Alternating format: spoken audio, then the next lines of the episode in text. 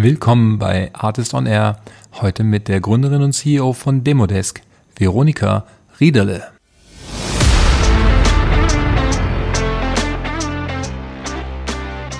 vor allem im aktuellen Markt, im Marktumfeld, hast du auch vorhin schon angesprochen, ähm, äh, ist es jetzt nicht gerade äh, Prio Nummer eins, ähm, äh, viel mehr äh, Sales-Mitarbeiter zu heiren und ja. äh, quasi noch mehr Geld auszugeben für ähm, äh, die Sales-Teams, die du eingestellt hast, im Sinne von, okay, ich kaufe jetzt noch 20 Tools, sondern du möchtest schon wissen, okay, wie kann ich aus dem, was ich habe, so viel wie möglich machen. Deswegen sind da nochmal andere Themen wichtiger, wie Tracking, du kannst genau aussteuern, wer macht eigentlich was, wie ähm, festzustellen, okay, was passiert eigentlich in meinem Sales-Prozess. Und darauf zahlt dieses Produkt jetzt eben nochmal stärker ein. Also das Marktumfeld hat sich halt schon, wie gesagt, Voll. da schon äh, deutlich verändert für Marketing und Sales. Ja. Ich habe Veronika beim letzten Artist Summit kennengelernt und mit ihr damals geplant, diesen Podcast aufzunehmen. Jetzt hat es endlich geklappt, das freut mich total. Ähm, ich glaube, es ist eine super Gründergeschichte oder in ihrem Fall Gründerinnengeschichte ähm, als Sales-Tool, Software-Sales-Tool sicherlich auch für viele von euch relevant.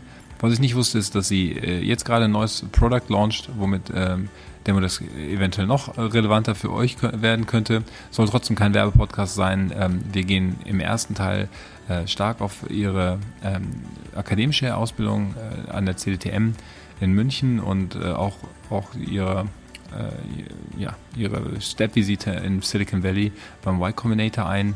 Ähm, wenn ihr da schon durch seid ähm, und euch das nicht mehr interessiert, dann steigt ein bisschen später ein.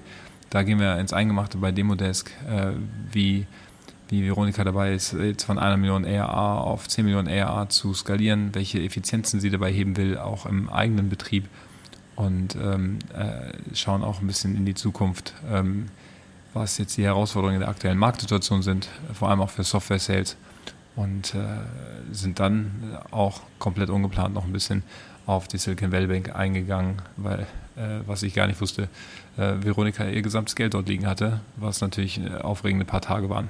Ja, äh, so ein paar überraschende Deep Dives. Ähm, ansonsten sicherlich wie immer ein total spannendes Gespräch. Ähm, ich wünsche euch ganz viel Spaß. Der Matthias.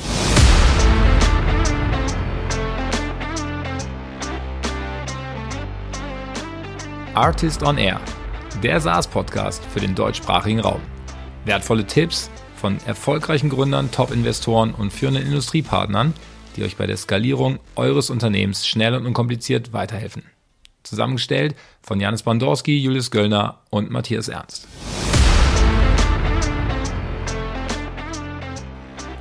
So, bevor wir in den Podcast reingehen, noch ein kleiner Hinweis in eigener Sache. Wenn ihr zum Artist Summit kommen wollt, dann bewerbt euch am besten heute auf ein Ticket.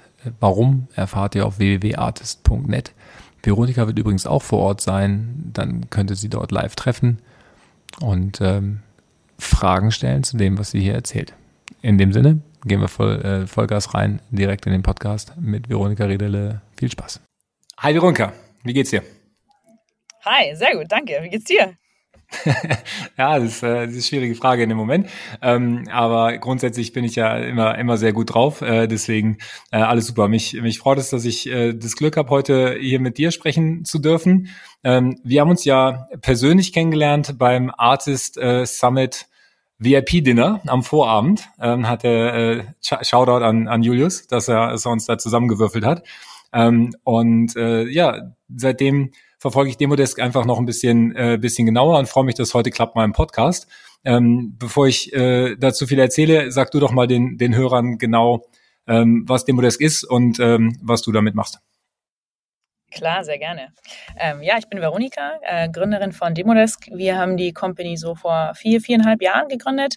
Äh, und zwar haben wir eine Sales Meeting Plattform, also ähnlich wie Zoom Meet, nur gebaut für Sales Teams und ähm, äh, lösen damit äh, Ineffizienzen während des Sales Gesprächs, während des Sales Pitches, indem wir ähm, Sales Mitarbeiter in Echtzeit während dem Call unterstützen, aber auch Prozesse vor und nach dem Meeting automatisieren. Ähm, äh, wir haben jetzt auch morgen tatsächlich einen sehr äh, spannenden Produktlaunch auch noch vor uns. Äh, und zwar gehen wir da sogar ein bisschen weg vom Meeting und sagen, die Ineffizienzen, die im Meeting passieren, passieren nicht nur im Meeting, sondern natürlich bei Sales Teams auch den ganzen Tag, die ganze Woche anhand aller Prozesse und zwar deswegen, weil Process Adoption ein schwieriges Thema ist und oft auch äh, sehr schwierig umzusetzen in Firmen. Äh, und deswegen ähm, launchen wir jetzt ein Tool, das äh, Sales Shops nicht nur während dem Meeting unterstützt, sondern überall, egal wo sie sind, egal in welchem Tool sie sind. Okay. Ja, da ähm, also ein, ein Sales, äh, Sales Tool. Äh, ihr seid fokussiert auf äh, Sales, vor allem wahrscheinlich Software Sales und äh, versucht da die Vertriebler zu unterstützen, ähm, äh, einfach den Prozess noch effizienter hinzukriegen. Und äh, wie das, wie das genau funktioniert, musst du, musst du mir ähm, nachher nochmal genauer erklären, äh, weil Zoom kennt ja jeder, aber ich, ich hatte verstanden, dass ihr noch ein paar, paar Layer drüber legt, also dass das Tool durchaus aufregender ist als Zoom. Ähm, das, das hören wir uns gleich mal an, bevor wir da reingehen. Äh, lass uns doch mal kurz an den Anfang ähm, springen, wo, wo du so herkommst. Ich äh, guck da mal bei LinkedIn rein und ähm, meistens gucke ich dann so auf die beruflichen Stationen, wo die Leute vorher waren. Bei dir ähm, bin ich so ein bisschen hängen geblieben bei deinem, bei deiner Ausbildung. Äh, du hast ja so ein bisschen alles mitgenommen, ja, äh, was eigentlich geil ist unterwegs. Ähm, also TU München würde ich jetzt nochmal sagen, ist äh, äh, da so hingestellt, aber du warst dann ähm, im CDTM. Ähm, das ist ja so eine so eine Kaderschmiede, so ähm, einige, einige Unicorn-Gründer sind dahergekommen. Ich glaube, bei dir äh, in der Klasse war auch der, ähm, der Personio-Founder zum Beispiel. Ähm, Ähnliche Zeit, äh, bisschen danach, genau. Mhm. Bisschen danach, okay. Ähm, was ist, was ist das CDTM und wie kommt man da rein? Ähm, ja, das CDTM ist ein Zusatzstudiengang äh, in München. Äh, es ist äh, eine Einrichtung ähm, von LMU und TU, also die zwei Universitäten tun sich da zusammen und du kannst dich, wenn du an einem Studiengang in einer der beiden Universitäten studierst, bewerben für diese Zus dieses Zusatzstudium. Ähm, das sind circa 20 Leute pro Semester, also 40 Leute pro Jahr. Ähm, dauert eineinhalb Jahre und es ist so ein bisschen eine würde ich mal sagen, Ausbildung für ähm, Unternehmer. Äh, da gehen tatsächlich sehr viele Startups auch oder erfolgreiche Startups auch aus dem CDTM hervor. Ja, Personio, Forto, Trade Republic und jetzt gerade bei uns auch im Podcast gewesen, genau. äh, Y42, äh, ne, denn, ähm, also einige, also wenn man auf die Liste guckt, das, äh, das ist schon ganz cool. Ähm, ja, ja, ja. Klingt ja eigentlich geil. Also hätte ich jetzt gesagt, so ex post, ähm, ich wäre in, in Paderborn studiert, ist irgendwie anders. Aber ähm, warum gibt's nicht mehr davon? Also was, was machen die da so richtig? Dass da, ähm, also liegt es daran, dass die einfach generell einfach mal auf Unternehmertum Ausbildung legen oder ist es, weil die wirklich aus, aus ganz Deutschland die 20 besten Leute da im Jahr zusammenholen? Ja, ähm, jein, also ich, ich glaube einfach dadurch, dass du Teil von einem sehr engen Netzwerk bist, also diese 20 Leute, da steckt auch schon ein relativ langer Auswahlprozess dahinter, also es sind relativ harte Aufnahmekriterien auch. Ähm, also du musst ähm, quasi einen bestimmten Notenspiegel haben, musst Auslandserfahrung haben, musst Praxiserfahrung haben, äh, musst aber auch im persönlichen Gespräch dann überzeugen und äh, schon auch darlegen, wieso du vor allem an unternehmerischen Tätigkeiten interessiert bist. Und allein schon dadurch wird sichergestellt, dass du 20 Leute hast, die ähm, schon relativ ähnlich sind, relativ gut da reinpassen. Das ist so der, das, die erste Komponente. Die zweite Komponente ist aber meiner Meinung nach auch, dass dadurch, dass du eben Teil von diesem Netzwerk bist, also es ist eigentlich mehr ein Netzwerk als ein Studium dann, mhm. ähm, siehst du auch dass äh, Leute, die eigentlich eine ähnliche Ausbildung haben wie du, einen ähnlichen Hintergrund haben wie du, ähm, schon sehr erfolgreich, sehr spannende Unternehmen aufgebaut haben und wirst dadurch auch sehr stark inspiriert und äh, auch einfach auf die Idee gebracht, ein Unternehmen zu gründen. Also ehrlicherweise, bei mir war das schon so, dass ich durch CDTM auch eher noch viel stärker auf den Unternehmertrack gekommen bin. Ohne CDTM hätte ich wahrscheinlich, wahrscheinlich nicht selber ein Unternehmen gegründet. Äh, ich wäre okay. wahrscheinlich zu dem Zeitpunkt gar nicht drauf gekommen. Ist ähnlich auch wie bei Y Combinator, wo wir auch mit Demo das waren. Allein schon dadurch, dass du ähm, inspiriert wirst von Leuten, die einen ähnlichen Hintergrund haben, ähm, aber die quasi es geschafft haben, etwas sehr Erfolgreiches aufzubauen, ähm, hast du ein Role Model, das dann doch irgendwie sehr nah ist und durch das du auch inspiriert wirst und eben dann auch äh, motiviert, deinen eigenen Weg einzuschlagen, vor allem jetzt in Richtung Unternehmertum. Ich glaube, das ist schon ein sehr, sehr starker Aspekt und deswegen kann ich jedem, der an der TU oder LMU studiert, leider für andere Studiengänge ist es aktuell noch nicht möglich, ähm, äh, empfehlen, sich da zu bewerben. Ne? Ähm, ist eine wahnsinnige Bereicherung, vor allem wenn man sich für das Thema Unternehmertum interessiert. Ja, ja, wirklich ähm, crazy Stories. Ähm, du bist ja, du bist ja da raus und hast dann ähm, bei Bain angefangen, ähm, beziehungsweise vermute ich einfach mal, der nächste Ausbildungs-Highlight ähm, hier ist ja Columbia, ein MBA an Columbia äh, New York. Genau, das ähm, war auch ein Teil von vom CDTM. Äh, okay. ein Teil ja. davon äh, konnte ich dann an der Columbia in New York auch machen. Also ich habe nicht ein Full, das Full MBA-Programm gemacht, aber nur ein Teil davon. Es okay. war quasi ein Exchange-Semester. Ja, yeah, okay, okay. Und dann äh, Y Combinator noch, ne? Das ist ja dann das nächste, hast gerade selber schon erwähnt. Ähm, das ist ja quasi der wahrscheinlich weltweit ähm, berühmteste ähm, äh, Accelerator-Programm ähm, in San Francisco oder in, im Valley drüben. Ähm, da seid äh, ihr, dein, dein ähm, Co-Founder und du zusammen rübergegangen? Genau, genau, zu ne? zweit sind wir rübergegangen, Alex und ich, genau.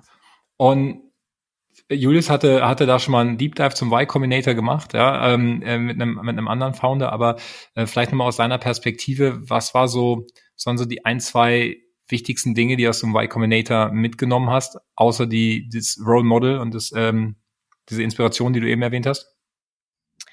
Ähm, äh, ja, also wahrscheinlich das Thema äh, Storyline und, ja. und, und, Pitching. Also die, die äh, Amis sind ja da doch, glaube ich, nochmal deutlich äh, stärker und deutlich besser im äh, Sales-Bereich, im Sales-Pitch-Bereich unterwegs. Also vor allem, äh, wenn's, äh, wenn du wenn du in diesem Programm teilnimmst. Ähm, am Ende dieser drei Monate, das Programm dauert drei Monate, gibt's den Demo Day und der Demo Day ist eine Präsentation äh, einen Pitch vor allen weltweit renommierten Investoren. Da sind quasi mhm. Leute in Person da, aber auch äh, schalten sich auch virtuell zu.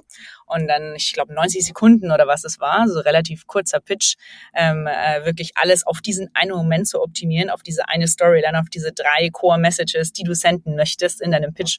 Und das sehr, sehr einfach und sehr klar rüberzubringen.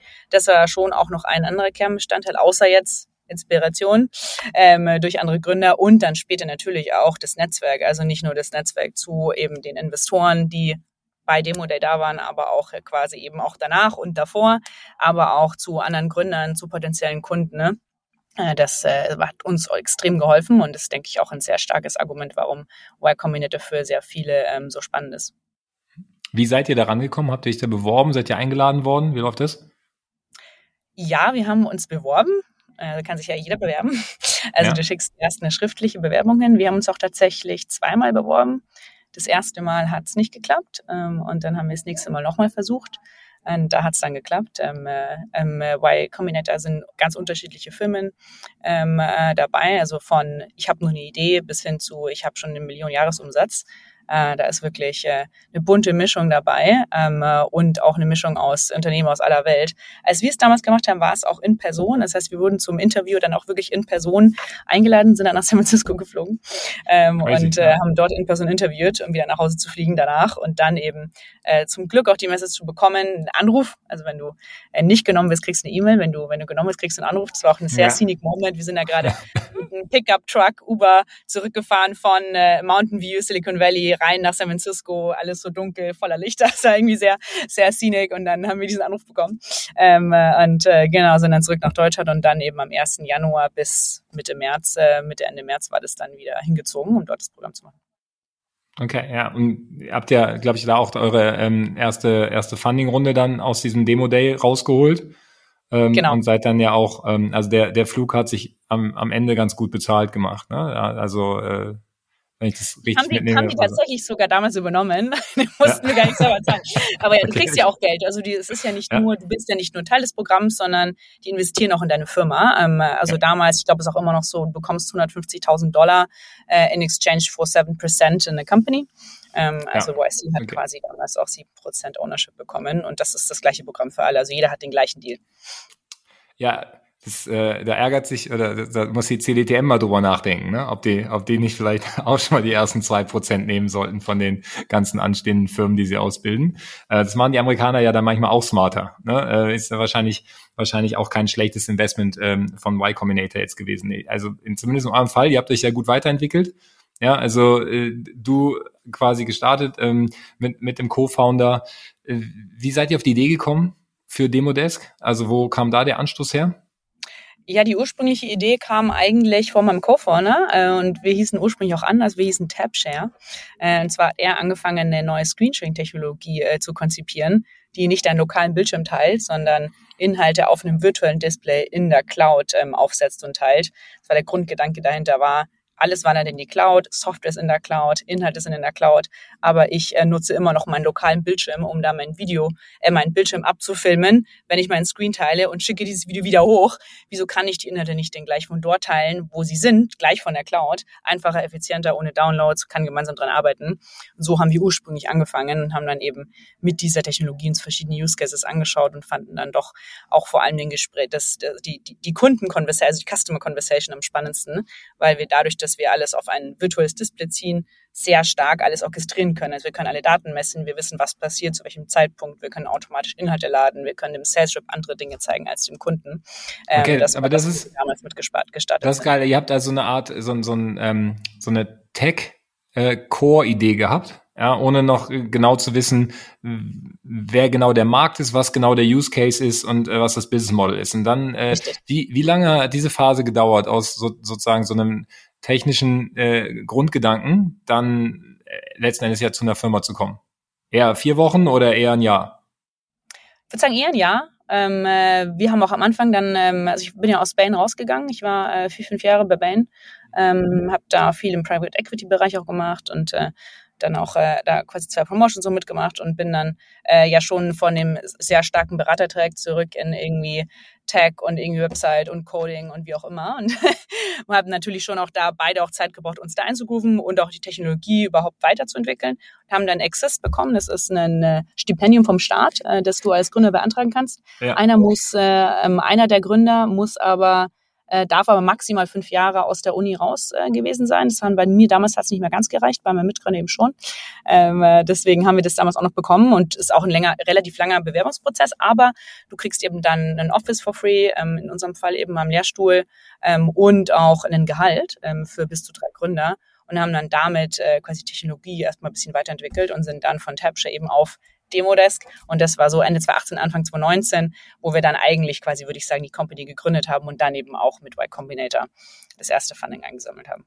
Okay, okay. Na, da, verstanden. Dann sind wir jetzt ja schon ein bisschen eigentlich so mit einem Fuß in, in Demodesk rein, weil wir haben jetzt verstanden, wo die, wo du herkommst, ja, deine Ausbildung und äh, dein, dein Netzwerk, was offensichtlich sehr stark ist, ja, also doppelt in, äh, in, in mein München. Mein kommt auch, um, kommt auch vom CDTM tatsächlich. Ja. Also wir, wir kennen uns auch von da. Also er hat äh, quasi einen sehr ähnlichen Hintergrund, was das angeht, nur halt eben von der, von der technischen Seite. Also CDTM ja. ist ein interdisziplinäres Studium, Studium. Das heißt, da können alle möglichen Leute sich bewerben, egal ob du jetzt BWL, Maschinenbau, Informatik, Elektrotechnik, Jura, was auch immer studiert hast. Mhm. Okay. Ja, aber, es, aber vor allem es ist ja sozusagen irgendwie das, das deutsche Netzwerk. Ich glaube, CDTM ist ja schon primär äh, deutsch, ja, und dann hast du noch das Valley-Netzwerk. Also es sind ja schon zwei, zwei starke Netzwerke und zwischendurch noch ein bisschen New York mit reingestreut. Also ich glaube, das, das ist eine gute, das ist eine gute Mischung. Ja. Und jetzt habt ihr die Idee, habt ihr äh, ausgearbeitet. Ähm, du hast jetzt schon ein bisschen erwähnt, ja, äh, was die, der, der Kerngedanke war, dass ihr, dass ihr im Endeffekt äh, so ein dieses Screen-Sharing verbessert oder revolutioniert. Ja, glaube ich, sagt ihr auch gerne. Ähm, was ist denn, äh, was ist denn der, der, der Kernmehrwert? Also wie, wie muss ich mir jetzt wirklich vorstellen? Ich glaube, jeder der Zuhörer kann sich Zoom vorstellen und dann kann ich halt meinen mein Bildschirm teilen und dann mache ich halt als Vertriebsmitarbeiter die, die Software auf und habe da eine Demo und für den Kunden halt durch. Idealerweise habe ich das schon auf den Kunden angepasst, dass es ein Use Case ist, der für den spannend ist und so weiter. Und wie ist es jetzt bei euch? Wieso ist es bei euch dann nochmal so ein komplettes Level besser? Also mehrere Gründe. Also im Grunde der, der Kern unseres Produktes ähm, und unseres quasi Hauptproduktes, ja, wir haben gesagt, es ist nochmal ein neues Produkt, was wir launchen, ist eben das, äh, das, das Conferencing-Tool und da das Herz ist das, Screen, das Screensharing-Produkt an sich. Also dadurch, dass wir eben nicht den lokalen Bildschirm des Sales Reps teilen, sondern für jedes Meeting einen separaten Server in der Cloud aufsetzen, haben wir wirklich ein kontrolliertes, ähm, wie ein kontrolliertes Fenster, ein controlled environment, auf dem automatisch alle Dinge, die der äh, Vertriebsmitarbeiter auch mit dem Kunden besprechen soll, mit dem Kunden teilen soll, automatisch vorgeladen werden und auch automatisch ähm, quasi auf diesem Bildschirm in der Cloud dann auch auftauchen. Also du kannst dir so, so vorstellen, du hast ähm, einen dritten Bildschirm, das ist nicht der vom Salesroom, auch nicht der vom Kunden, der ist komplett separat und dann sieht der Vertriebsmitarbeiter, der Sales Rep, sieht an der Seite noch ein Playbook, also sieht, okay, was sind denn die Inhalte, die er teilen genau, muss, zu welchem Zeitpunkt. Sorry, wenn ich da unterbreche, aber ne, weil ich habe ja, ich habe das Tool noch nicht in Live gesehen, deswegen muss ich einfach mal ganz dumm nachfragen. Aber genauso steht mir, also ich verstehe, ihr habt sozusagen ein äh, ein Screen oder ein, ähm, ich sage jetzt mal so ein Rechteck, in dem diese Demo läuft, aber Genau. Der Sales-Mitarbeiter sieht auf seinem Monitor noch mehr, ne? weil das die klar. ganzen Playbooks und die Tipps und irgendwie äh, hinten, also rausgefilterte Daten zum Kunden und so, das soll der Kunde ja nicht mitkriegen. Ja? Oder, ganz genau, ganz genau. Ne? Und der, der Kunde hat es dann auf seinem Screen in einem Fenster, kann dann nebenbei aber halt auch ähm, noch Angry Birds zocken, wenn er Bock hat. Und das sieht dann wiederum euer Sales-Mitarbeiter nicht. Das sind die drei Monitore, ja? Das könnte der Kunde theoretisch bei, bei jedem Conferencing-Tool ja, tatsächlich. Ja, genau. Aber ja. Nein, genau. es war kein, war kein, war jetzt nur für mich das, äh, ja, ja, so, ja, ja. was ich so normalerweise mache in so Demos. Nein, alles gut, ja. Ähm, ja, ja, bei uns, bei uns kannst du auch Kontrolle mit dem Kunden teilen und ihn so auch ähm, interaktiv mit einbinden. Okay, ja. gut, ja. Also du äh, kannst gemeinsam auch auf den, mit dem Kunden auf den Inhalten arbeiten. Äh, deswegen auch in Customer Success äh, wird Demodest sehr oft eingesetzt. Ähm, ja. Genau, aber es ist nicht nur die Guidance und die Playbooks und die Talktricks, die der Sales Shop während dem Meeting vor sich hat. Nicht nur das ist Teil des Produktes, sondern auch, dass wir automatisch alle Meetings aufnehmen. Ähm, du kannst auch jedes Meeting shadowen. Also das heißt, du kannst als Sales Leader oder als Neueinsteiger kannst du jedem Sales Meeting beitreten, ohne dass der Kunde das sieht. Das ja. auch bei anderen Tools nicht. Ne? Also schon wirklich sehr sales-spezifische Funktionen. Äh, ja. Wir synken auch automatisch sehr viele Inhalte und sehr viel Informationen über das Meeting danach direkt in CRM.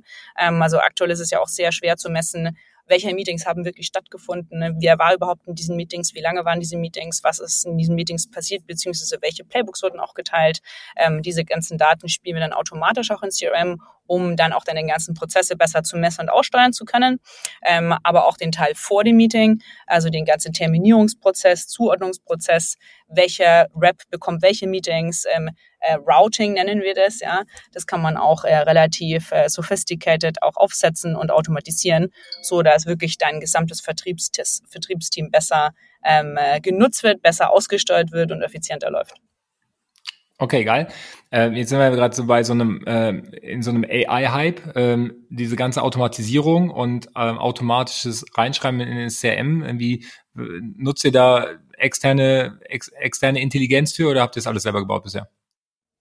Ähm, also aktuell, bis jetzt haben wir keine äh, künstliche Intelligenz benutzt, um Inhalte in Instagram zu schreiben.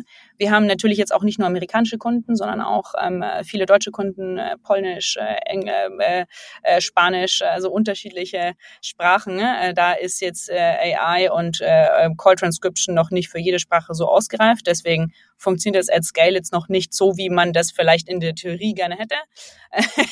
und das ist leider auch immer noch so, auch mit ChatGPT. Ja, es gibt da natürlich jetzt trotzdem Ansätze, wo äh, durch ähnlich ChatGPT ähnlich wie Podcast äh, Transcription, also Call Transcription und Podcast Transcription ist ja das gleiche Problem. Ja, ja, ja. ja. Fun funktioniert. Genau, ich glaub, es, ja. ja. Sorry. Ich wollte ich nicht. Nee, ja, wir haben das, wir haben jetzt auch verschiedene Tools ausprobiert, aber also vor allem, wenn du einen deutschen Podcast aufnimmst, in dem die jedes zweite Wort eine englische Abkürzung ist, dann ähm, kommt so eine kommt so eine AI an Grenzen. Also ich habe zumindest ja, ja. noch keine gefunden, die die das vernünftig macht. Ah ja, okay. Genau, bis jetzt war die Technologie da, da noch nicht ausgereift genug, dass du wirklich at Scale auch für Sales-Teams ähm, äh, ähm, äh, wirklich diese Technologie einsetzen kannst. Für Support Center hat es ein bisschen besser funktioniert. i2X ist da auch ein ganz gutes Beispiel. Die haben ja auch äh, sehr stark diesen Use Case ausgearbeitet. Aber im Sales hast du halt dann doch nicht genügend Calls at Scale, um die Modelle so zu trainieren, ähm, äh, genug Insights aus Konversation raus, rauszufinden, weil ja doch jede Unterhaltung anders ist, weil ja, ja, doch, du hast verschiedene Sprachen, du hast verschiedene Informationen, du musst auch während dem Call als Active Listener im Sales natürlich sehr stark präsent sein. Also da, da steckt der Teufel schon im Detail. Nichtsdestotrotz haben wir jetzt auch vor allem äh, ähm, als Teil unseres neuen Produktes ähm, äh, schon sehr stark auch AI-Features jetzt mit eingebaut. Und zwar ähm, hatte ich ja vorhin schon ein bisschen angedeutet, wir haben jetzt noch ein ein Anführungsstrichen neues Produkt. Also du hast als Sales Rep ja die Playbooks und die Talktracks und quasi die Guidance, die du im Demo-Desk-Meeting hast. Ähm, die brauchst du ja nicht nur im Meeting, sondern brauchst auch ähm, während deines ganzen Tages, also wenn du in Salesforce arbeitest, wenn du in HubSpot arbeitest, wenn du in Outreach arbeitest. Also stell dir vor, du bist ein Sales Rep, der ist irgendwie neu, Tag eins, durchläufst dann zwei Wochen Training, ähm, du musst dir alles Mögliche merken. Ähm, danach, nach diesen zwei Wochen Onboarding und Training, weißt du eigentlich theoretisch perfekt, wie alles funktioniert ist in der Praxis nicht so, weil Human Brain normalerweise vergisst irgendwie 70 Prozent dessen, was er gelernt hat, nach einer Woche wieder. Deswegen sagen wir, wir geben dir Information in Pieces, da wo du sie brauchst, mit ähm, einfachen Highlights in den Tools, äh, die du benutzt. Also kannst du dir so vorstellen, wie ähm, kleine Wörter sind gehighlightet in Salesforce und wenn du über diese Wörter drüber hoverst, siehst du genau, was du machen musst. Beispiel, du bist auf einer Opportunity in Salesforce, möchtest die in die nächste Stage schieben, ähm, hoverst drüber über quasi das Wort der nächsten Stage und siehst genau, okay, was muss ich denn jetzt eigentlich machen, ähm, versus wie in der alten Welt, du musst suchen in Notion Confluence, musst dir alles merken, aufschreiben, pipapo. Äh, diesen Prozess ähm, vereinfachen wir jetzt stark und haben da eben auch ein Produkt, das Assistance rauszieht aus dem Meeting überall hin und dafür nutzen wir auch ähm, sehr stark ChatGPT und AI. Ähm, äh, und zwar dafür, dass wir die Inhalte, die du bereits schon dokumentiert hast, in Notion Conference, wo auch immer, rausziehen, analysieren, strukturieren, in kleine Pieces ähm, packen und dann dir dort geben, wo du sie brauchst. Weil dafür ist ja vor allem AI jetzt durch ChatGPT auch so spannend geworden, dass du Informationen deutlich besser strukturieren kannst, deutlich besser zuordnen kannst und ähm, äh, ähm, äh, so halt auch ähm, äh, Menschen deutlich produktiver machen kannst bei egal was sie tun und so eben auch im Sales. Ah, mega. Ähm, das, äh, das bringt mich jetzt direkt zu so einem ganzen Baum von Fragen, weil äh, ich muss mal ein bisschen die, die zahlenaffinen äh, Zuhörer befriedigen. Ja, wenn ich ähm, referenzieren kann auf die letzte Quelle, die ich gefunden habe. Ich glaube, du hast mit äh, unserem lieben Kollegen Alex äh, Theumer einen Podcast aufgenommen vor ungefähr einem halben Jahr. Ähm, da hast du, hast du gesagt, ähm, dass ihr so in Summe 15 Millionen Funding aufgenommen habt, irgendwie in 2021 die Millionen ARA äh, überholt oder durchbrochen habt und jetzt sozusagen on the way to 10 Million seid. Ist ja auch noch ein, auch noch ein Weg. Aber du strukturierst ja, glaube ich, auch immer so die, ähm, die ganz groben Bausteine in äh, 0 bis 1 Million ARA wie Product Market Fit und äh, dann von einer bis 10 Millionen dieses Go-to-Market Fit. Ja, Habe ich mal von dir gelesen. Und ähm, jetzt ist ja ganz spannend, weil ihr seid jetzt ja eigentlich nach deiner eigenen Definition auf diesem Weg von ähm, Product Market Fit zu Go-to-Market Fit. Da mhm. wäre ich jetzt gern drauf eingegangen. Aber jetzt, wenn ihr dann natürlich ein neues Product parallel launcht, dann mhm. ähm, seid ihr in, mit diesem neuen Produkt ja dann parallel sozusagen wieder in dieser Product Market Fit äh, Situation eigentlich, weil werdet ihr schon drüber nachgedacht haben, warum ihr das launcht, aber wie das ja immer so ist, wenn es dann ne, irgendwie jetzt äh, äh, morgen hast glaube ich gesagt live geht, dann lernt man ja auch auf einmal wieder ganz viel. Wie wie schaffst du das oder wie stellst du dir das vor, dass ihr sozusagen diese beiden ähm, Stages parallel managt? Das ist eine sehr gute Frage, ja. Also ich glaube, so mit ein Grund, warum wir jetzt auch uns entschieden haben, da nochmal äh, zusätzlich an einem neuen Produkt zu arbeiten, ist, weil aktuell ja auch im Markt sich sehr viel tut. Ja? Ähm, also als wir vor ähm, äh, ja, vier Jahren angefangen haben, äh, Demonos zu bauen, da, das war ja noch vor Corona, äh, da waren jetzt Online-Meetings waren jetzt nicht so der Standard. Ne? Das äh, klingt zwar jetzt heute verrückt, aber ähm, damals, als wir mit vielen Kunden gesprochen haben, haben wir wirklich sehr oft noch die Antwort bekommen, auch mit Tech-Companies. Ähm, äh, ja, wir machen eigentlich unsere Demos nicht online, wir treffen immer in Person. das, das, das, hört sich jetzt total verrückt an, aber das war damals noch so. Durch Corona hat sich das natürlich komplett gedreht. Äh, und damals gab es zum Beispiel auch kein Google Meet. Damals gab es ähm, Hangouts. Ja? Hangouts war kein Produkt, das du mit dem Kunden verwenden konntest. Äh, das war scheiße, hat nicht gut funktioniert. Jetzt haben sich natürlich Meet und Teams und Zoom deutlich stärker weiterentwickelt und sind in vielen Fällen eigentlich auch good enough. Ja? Äh, das heißt, wir sagen, ne, um äh, jetzt äh, quasi noch den nächsten Schritt zu machen und noch schneller zu wachsen, wollen wir anstatt die Kunden, die unbedingt jetzt Google Meet verwenden wollen oder Zoom oder Teams, gibt's ja ein paar, ne, die sagen, hey, wir haben das Tool, wir sind damit happy.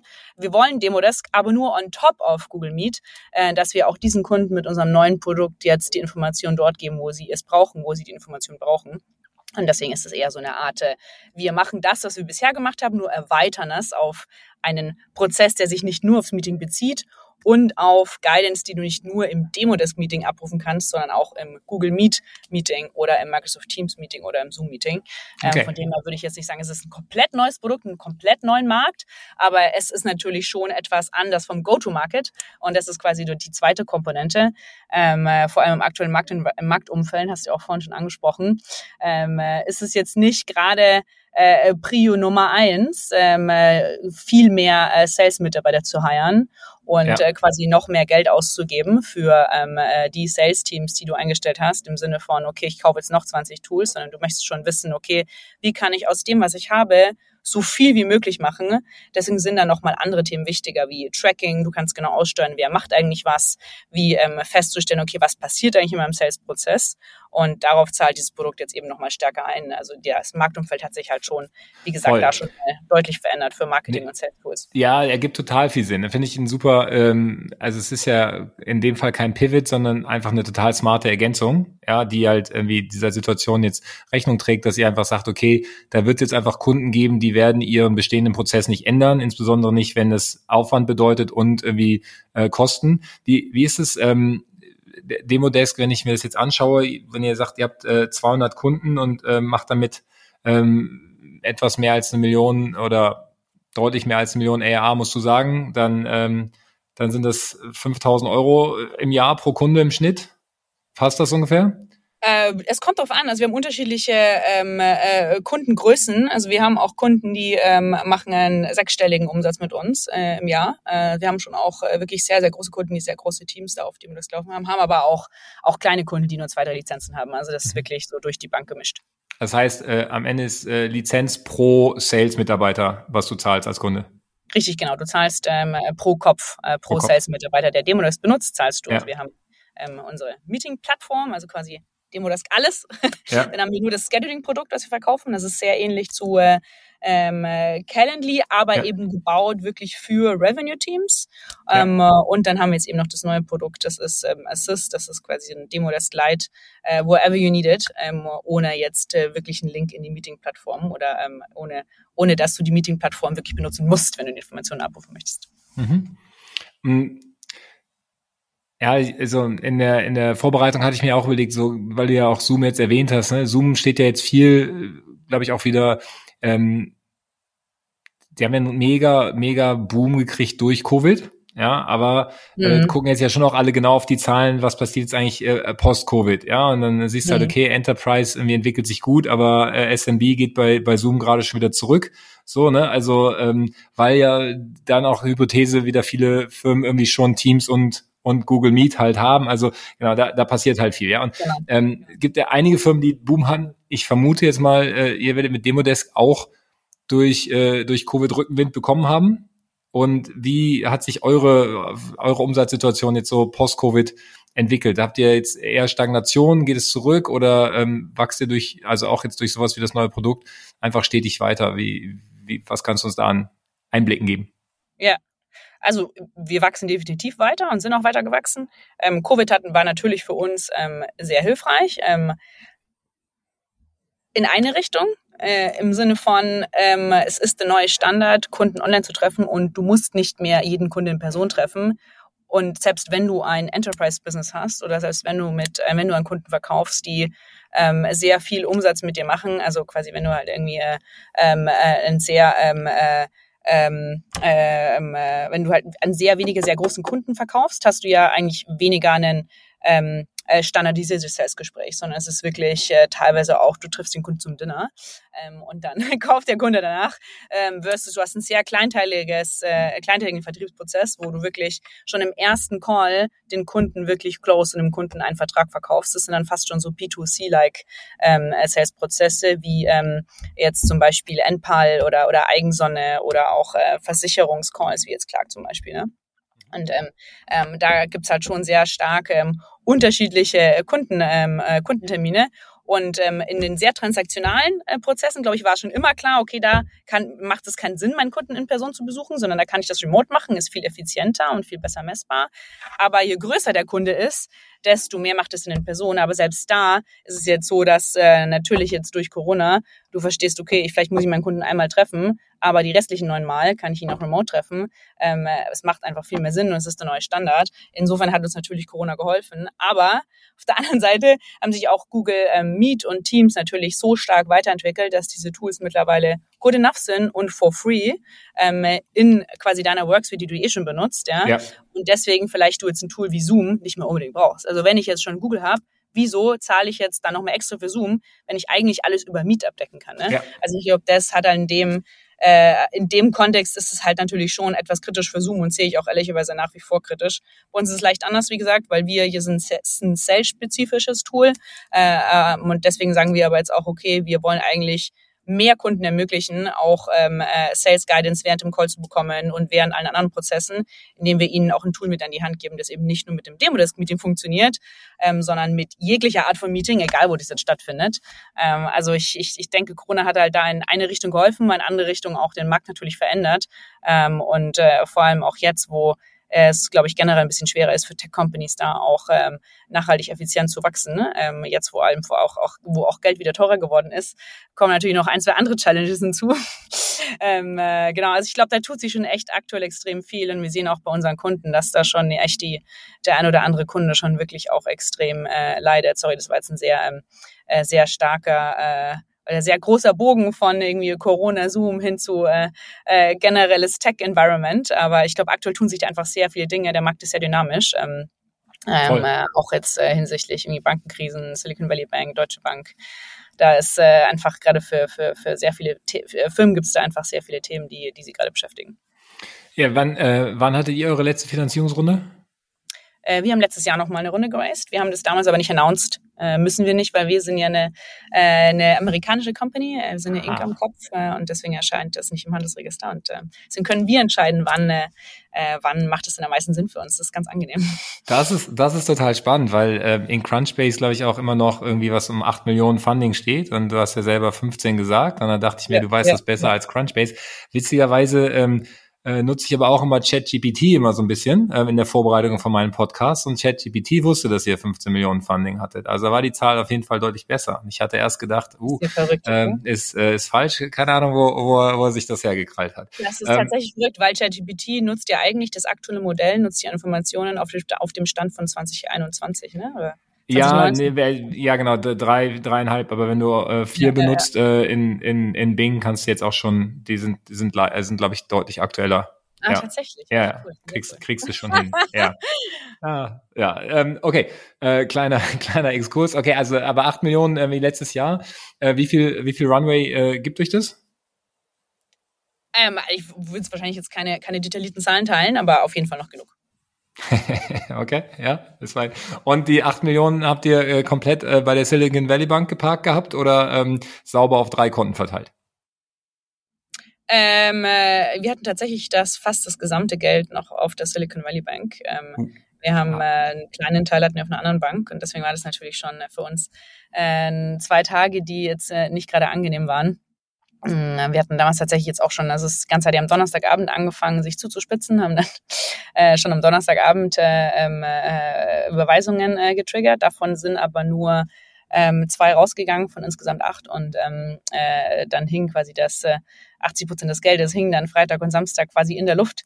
Ähm, äh, habe ich einige Investoren-E-Mails, Investoren-Anrufe bekommen, äh, die natürlich auch etwas nervös wurden, äh, ja. wie glaube ich viele andere Companies auch. Und äh, Komplett. Es war, aber das war schon etwas schwierig, als am Sonntag dann äh, die FDIC eingesprungen ist ähm, und äh, da auch die Deposits in vollem Umfang dann auch secured hat, glaube ich, äh, äh, war da ganz viel äh, ähm, Erleichterung auch in der Tech-Szene. Aber in den USA, ich meine, die, die Silicon Valley Bank hat ähm, 50 Prozent ähm, der ähm, äh, US-Startups als Kunden. Äh, das heißt, das, also die, die Auswirkungen wären auch extrem gewesen, wenn da der Staat nicht angesprungen wäre.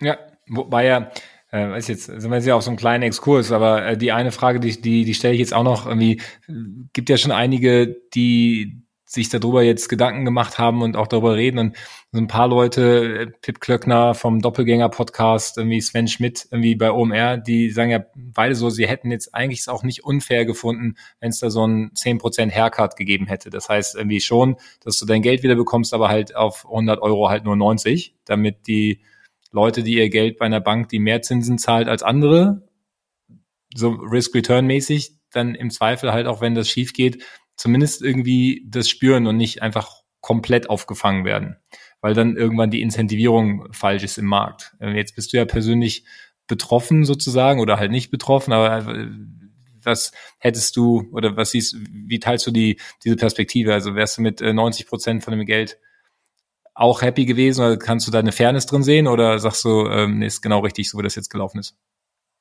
Ähm, äh, puh, finde ich jetzt eine schwierige Aussage, um ehrlich zu sein, weil also A ist SWB keine Zockerbank, ähm, die jetzt äh, Wahnsinns äh, auf das Geld gezahlt hat äh, und B ist es jetzt keine, keine Nischenbank, bei denen nur irgendwie fünf Prozent der Startups ihr Geld hatten, sondern in den USA war das wirklich die Go-To-Bank für ähm, sowohl Startups als auch Funds. Also nicht nur die Startups haben ja ihr Geld, sondern auch äh, äh die ganzen ähm, LPs ähm, haben äh, die Geldeinlagen bei ihren Funds da auch ähm, auf äh, der Silicon Valley Bank gehabt. Also das ist nicht nur ein Thema, was Startups betrifft.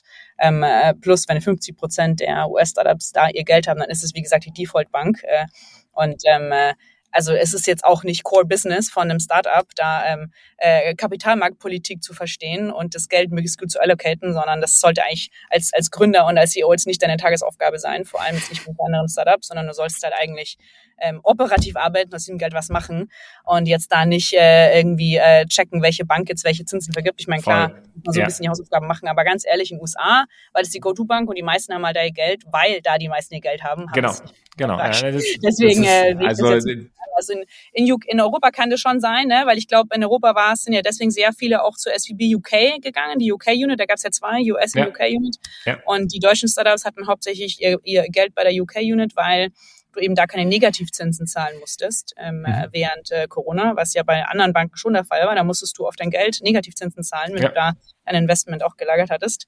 Ähm, äh, das kann sein und auch irgendwelche Venture Debt Con äh, Contracts, die dann mit der SVB UK geschlossen wurden, okay, fair. Aber einfach nur ganz normale Einlagen, äh, das, das sehe ich ehrlicherweise ein bisschen anders. Das wäre schon extrem gewesen. Ja, okay, verstanden. Ähm, ich bin da komplett unparteiisch, aber ähm, äh, hat mich jetzt einfach mal interessiert, äh, weil wir jetzt so drauf gestolpert sind. Kommen wir mal zurück zu, ähm, zu Demodesk und ähm, wie es bei euch weitergeht. Ja, ähm, de, was, was glaubst du, wie lange braucht ihr auf dem Weg zu den 10 Millionen ARA? Puh, das ist eine gute Frage. Also ich glaube, vor, der, äh, vor dem ganzen Tech-Chaos hätte ich dir das wahrscheinlich genauer sagen können. Ähm, äh, ich meine, nicht mal Salesforce hat für dieses Jahr eine Sales Prediction äh, ähm, äh, äh, gewagt vorzunehmen. Deswegen äh, glaube ich, äh, würde ich mich jetzt da sehr weit aus dem Fenster lehnen, wenn ich jetzt genau wüsste, bis wann. Aber ähm, wir hoffen natürlich, dass sich äh, die Lage auf dem Markt jetzt schon relativ schnell wieder ändert und versuchen natürlich auch da ähm, vorrangig auch mit Kunden oder auf Kunden auch zu gehen, die ähm, trotz des äh, schwierigen Marktumfelds, äh, vor allem Neukundengeschäft, da auch äh, weiter stark wachsen. Aber ähm, genau, ich glaube, mehr kann ich da Ende des Jahres sagen. Hm. Der, was du gesagt hast ähm, in, in einem anderen äh, Interview, das fand ich ganz spannend, ist, dass jetzt in der Phase von 1 Million ERA auf 10 Millionen ERA, und das äh, trifft ja auch auf viele Zuhörer hierzu, dass, ähm, dass du dann schon irgendwie vor allem schauen musst, auch deine internen Sales-Prozesse mehr zu automatisieren, damit du halt diese Skalierung schaffst von äh, einer Million auf zehn Millionen ARA. du kannst natürlich immer mehr Leute einstellen, äh, aber more of the same ist dann irgendwie auch nicht besser. Das heißt, ihr müsst selber auch irgendwie smarter werden in, in euren Prozessen. Was sind da so Beispiele, an denen ihr gerade arbeitet? Ähm, äh, also wir arbeiten vor allem sehr stark auch an unseren äh, Customer Success Prozessen. Das heißt, wenn wir Kunden haben, äh, teilen wir die natürlich ein in ähm, Kunden, mit denen wir ähm, sehr viel Umsatz generieren, also Kunden, die sehr wichtig für uns sind. Die bekommen auch überproportional viel ähm, Zuwendung von CS-Managern. Wir beschäftigen uns proaktiv mit denen, versuchen auch proaktiv weiter mit denen zu expandieren, machen Quarterly Business Reviews, QBRs nennen wir das. Und ähm, dann gibt es ein zweites Segment, das sind Kunden, die äh, generieren zwar signifikant Umsatz mit uns, sind aber jetzt nicht ganz so groß. Ähm, bei denen sind wir eher reaktiv und dann gibt es noch Kunden, die, ähm, die investieren irgendwie eigentlich so gut wie keine CS-Ressourcen, keine Customer Success und Support-Ressourcen, außer es ist wirklich ein kritisches Thema, äh, weil es sich sonst einfach nicht lohnen würde. Also ich glaube, vor allem Customer Success kann man da sehr viel machen. Jetzt im Sales-Bereich vorne raus ähm, machen wir vor allem im Outbound natürlich sowieso schon eine Priorisierung und sagen, wir gehen nur die Kunden an, die potenziell auch ähm, genug Umsatz für uns generieren können, weil sich sonst natürlich die Customer Acquisition Costs hinterher nicht mehr lohnen. Ich glaube, da hat sich auch witzigerweise jetzt einiges auch geändert im Markt, seitdem halt Geld wieder was kostet. Seitdem halt nicht irgendwie äh, innerhalb von den nächsten sechs Monaten äh, per se schon mal die nächste Finanzierungsrunde reinfliegt und äh, seitdem halt nicht äh, whatever it takes, äh, the more growth, the better, ähm, äh, ähm, äh, quasi so das, das Mantra ist. Äh, da müssen, glaube ich, schon viele Companies auch schauen, okay, macht es wirklich Sinn, ähm, äh, x Euro in den Kunden zu investieren ähm, und ähm, zahlt sich das hintenrum wieder, wieder aus. Das ist schon echt ein Thema, warum, auf was es dessen auch einige jetzt ihr Go-to-Market-Modell nochmal stark anpassen. Okay. Also heißt auch, dass, dass ihr dann einfach smarter werden müsst bei der Kundenselektion, weil einfach nicht mehr alle dann auch ein Tool wie Demodesk kaufen, sondern ihr müsst sozusagen jetzt sehr genau filtern, wer sind die die, die in der aktuellen Marktsituation weiterhin in der Position sind und wo dann einfach auch der Return on Investment von Demodest für die sehr klar ist in ihrem Case, dass ihr die dann halt rausfiltert und angeht. Ähm, das ist ja outbound. Und wie ist mit inbound? Habt ihr, äh, habt ihr eine äh, Product-led Growth Strategie? Also ich könnte mir jetzt vorstellen, dass für bestimmte Bereiche Demodesk ja auch irgendwie in einem, ja, in so einem Self, äh, Self-Trial Modell vielleicht auch verstanden werden könnte. Ja, ja. Haben wir. Ähm, haben auch immer wieder Kunden, die ähm, über ähm, den Self-Sign-Up kommen, äh, sich selber onboarden, dann eben Demo das kaufen nach der zwei Wochen Trial-Period. Haben wir bis jetzt nicht stark priorisiert. Äh, jetzt aber seit diesem Quartal ähm, ist es was, wo wir nochmal signifikant investieren, weil ich glaube vor allem jetzt äh, wie gesagt, im aktuellen Marktumfeld und auch als europäische Software Company, europäische SaaS Company, die einen doch eher kleinteiligen Markt verkauft, ähm, ist das schon äh, das Modell, was halt auch nachhaltig wirklich Sinn macht, wenn du Kunden erstmal auf deine Website bekommst, ähm, die auf der Website einfach verstehen, was machst du, einfach das Produkt auch ausprobieren können, schnell den, den Mehrwert für sich feststellen und dann für einen einigermaßen geringen Preis auch wirklich konverten können und erst dann, wenn sie wissen, okay, das Produkt, das löst meine Probleme und es macht insgesamt Sinn für mich, aber jetzt brauche ich noch mehr Funktionen, brauche noch mehr Themen, die ich vielleicht dann noch mit abdecken möchte, dass erst dann auch Sales mit reinkommt und das ist auch jetzt gerade so ein bisschen die äh, Motion, auf die wir gehen, dass wir noch stärker, vor allem im ersten Schritt auf Product-led Self-Sign-Up und äh, ähm, äh, ähm, äh, Self-Conversion auch optimieren. Okay, ähm, verstanden. Finde ich gut. Wir, wir haben jetzt ähm, in, in den letzten ich glaube, im letzten Podcast eine Spezialsession gehabt zum Thema Review-Plattform.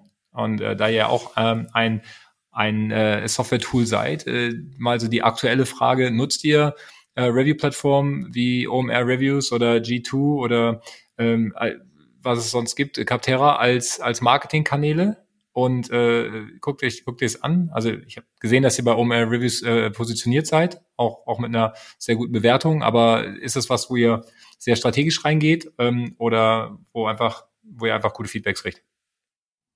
Ähm, G2 Crowd und ähm, Capterra, ähm, äh, da sind wir in der Vergangenheit schon ähm, auch proaktiv rangegangen. Jetzt OMR äh, Reviews jetzt tatsächlich nicht. Ähm, wusste ich auch gar nicht, dass wir da einen positiven Review haben. Das war äh, anscheinend ein Kunde, äh, der sich da positiv geäußert hat. Das war jetzt nicht von uns. Äh, wir haben nicht den Kunden gebeten. Ne? Ich meine, die Kunden äh, schreiben das ja immer selber, ja. aber natürlich ja. ähm, gibt es auch ähm, äh, bestimmte Initiativen bei uns, wie auch bei jeder anderen Software Company, dann Kunden, die sehr zufrieden sind, darum bitten, doch ein Review zu schreiben. Klar hast du Voll, immer ja. auch Leute, die Reviews schreiben, genau. Ähm, äh, investieren wir schon natürlich auch aktiv Zeit und würde ich auch jedem empfehlen. Und das macht doch Sinn. Wir kriegen da immer wieder Leads von. Ähm, äh, ist aber schon auch, glaube ich, was, was wir in Zukunft noch stärker nutzen werden. Alright. Habe ich verstanden. Dann ähm, gehen wir mal so ein bisschen in die in die Zukunft. Ihr habt jetzt ähm, das neue Produkt gelauncht oder seit, seit äh, morgen launcht das, glaube ich. Ähm, das ist sicherlich spannend. Was äh, abgesehen jetzt von diesem Produktlaunch, wo, wo steht ihr gerade so ähm, mit mit Herausforderungen? Was ist was ist das, was dich am meisten beschäftigt? Ähm, Leute, äh, Produkt, Marktumfeld, also wo, worüber worüber hirnt dein strategisches Gehirn im Hintergrund, äh, während du operativ die Firma schmeißt. Ja. Also das Kernthema, was mich natürlich immer beschäftigt, ist, wie können wir noch effizienter, noch schneller wachsen? Ähm, ich meine, wir sind VC-financed ähm, äh, und da ist das natürlich das A und O. Ähm, je schneller und je effizienter du wachsen kannst, desto erfolgreicher bist du auch als Firma. Also das ist immer unsere Top One Priority. Ähm, äh, neben die, diesem Thema beschäftigt mich natürlich schon auch, okay, wie können wir unseren Kunden jetzt auch in der aktuellen Marktsituation noch besser helfen? Wie können wir da auf unsere Kunden nochmal zukommen im Sinne von ähm, eventuell die Preise, die wir letztes Jahr aufgerufen haben, die auch quasi jetzt noch ein weiteres Jahr auch möglich zu machen ähm, oder die Preise eben nicht zu sehr erhöhen, zu erhöhen, auch wenn wir das wahrscheinlich tun würden in normalen Marktumfeld, ne? weil das ja schon auch irgendwie immer mehr Features, immer mehr Kosten, natürlich dann auch, je größer die Firma wird, auf die zukommen, ähm, äh, also das, wie, es aktuell meinen slash unseren Kunden geht, ist schon auch was mich sehr stark beschäftigt. Wir haben schon noch ähm, zwei, drei Kunden auch, die äh, insolvent gegangen sind ähm, oder auch äh, Kunden, die wirklich signifikant Teile von ihrem Sales-Team entlassen haben. Also ähm, von irgendwie 20 Prozent zu, wer sie haben ganze Abteilungen geschlossen. Äh, das ist leider jetzt kein Ausnahmefall. Das sehen wir durch die Bank in tatsächlich fast, äh, fast jeder äh, B2B SaaS Company. Ähm, in kleinteiligen, teiligen Geschäften, also so B2C-Modellen. Jetzt äh, je nachdem, welche Industrie es ist, nicht ganz so, aber ähm, äh, kommt natürlich, wie gesagt, auch darauf an, wo du reinverkaufst, weil auch der Endkonsument hat aktuell jetzt auch nicht mehr so viel Geld, ne? Ähm, alles wird teurer. Und äh, äh da überlegst du natürlich schon gleich dreimal, ob du dir jetzt die neue Versicherung oder äh, das neue irgendwie Solarpanel aufs Dach äh, nochmal setzen lässt. Ähm, deswegen ähm, äh, ist das schon was, was mich sehr stark beschäftigt und ich hoffe, dass äh, das sich jetzt dann in den nächsten Monaten dann doch irgendwie ein bisschen löst. Aber sieht ja aktuell jetzt mit der ganzen Bankenthematik und auch äh, äh, der weiteren Zinserhöhung von der Fed jetzt nicht danach aus. Okay, dann brauchen wir jetzt noch einen positiven Ausblick, weil das war mir jetzt, das war mir jetzt zu düster. Das wird, also, sich sicherlich erholen. Ich, ich äh, würde mir natürlich nur wünschen, dass es schneller geht, ne? dass es ja. halt vielleicht äh, dann doch schon irgendwie Mitte des Jahres, aber wahrscheinlich, ich glaube, die realistische Prognose ist, dass es sich schon noch bis ins Ende des Jahres zieht und äh, wahrscheinlich hoffentlich sich dann äh, 2024 löst.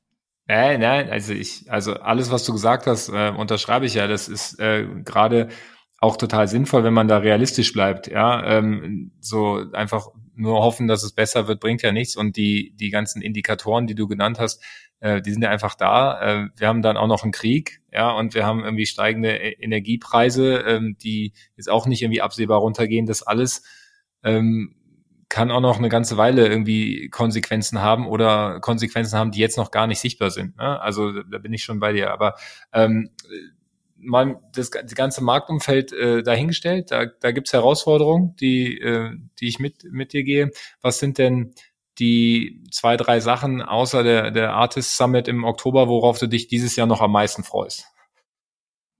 Ähm, äh, persönlich jetzt oder company-mäßig? Gerne beides. Das äh, stört mich überhaupt nicht. Ja. Ähm, puh, ja, ich heirate im Juli, da freue ich mich natürlich sehr drauf. Ah, herzlichen ähm, Glückwunsch. Ja, das ist spannend. danke, danke. Das, das ist auch ähm, äh, ja, ansonsten ähm, äh, Company-mäßig ähm, äh, äh, Disaster ähm, äh, jetzt ähm, im September, äh, weil du sagst, außer, außer der Artist, ne? Disaster ist ja auch immer super spannend. Fair. Disaster ist okay. natürlich auch drauf. Ne? Ja. Ähm, ansonsten jetzt auf unserem Product Launch natürlich, ähm, ja. äh, der jetzt äh, diese Woche live geht ähm, äh, und äh, äh, genau auch äh, ähm, äh, generell auf alles, was jetzt kommt mit der neuen Produktstrategie. Alright, dann lassen wir das so, lassen wir das so im Raum stehen.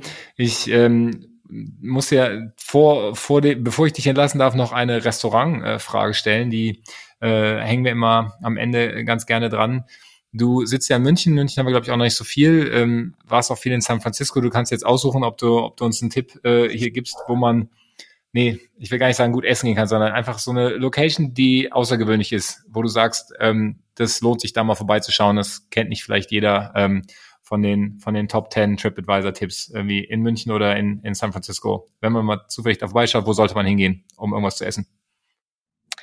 Um was zu essen? Ähm, äh, puh, also ich gehe super gerne ins Cochin China. Das ist äh, ein Asiate in äh, Schwabing. Ähm, äh, Vietnamese, äh, um etwas genauer zu sein. Äh, äh, da gehe ich sehr gerne hin. Ähm, okay. Reicht, einer reicht. Würde ich leider tatsächlich sagen, München ist jetzt nicht so die äh, äh kulinarische Hochburg. Äh, da äh, gibt es schon andere Städte, die da, glaube ich, deutlich spannender sind. Aber München hat natürlich sehr viel Grün zu bieten und äh, in alle möglichen Biergärten äh, entlang der Isar bist du wahrscheinlich auch sehr gut aufgehoben. ja, perfekt. Kuschen Isar, wir, wir packen das mal in die Show Notes. Und ähm, ja, dann wünsche ich dir jetzt irgendwie ganz viel Erfolg morgen beim Product Launch. Und ähm, Danke äh, werde das weiter verfolgen und freue mich, äh, wenn wir uns dann im Oktober in Berlin wiedersehen. Ich mich auch. Vielen, vielen Dank. Spaß gemacht. Ciao. Ciao, Matthias. Ciao.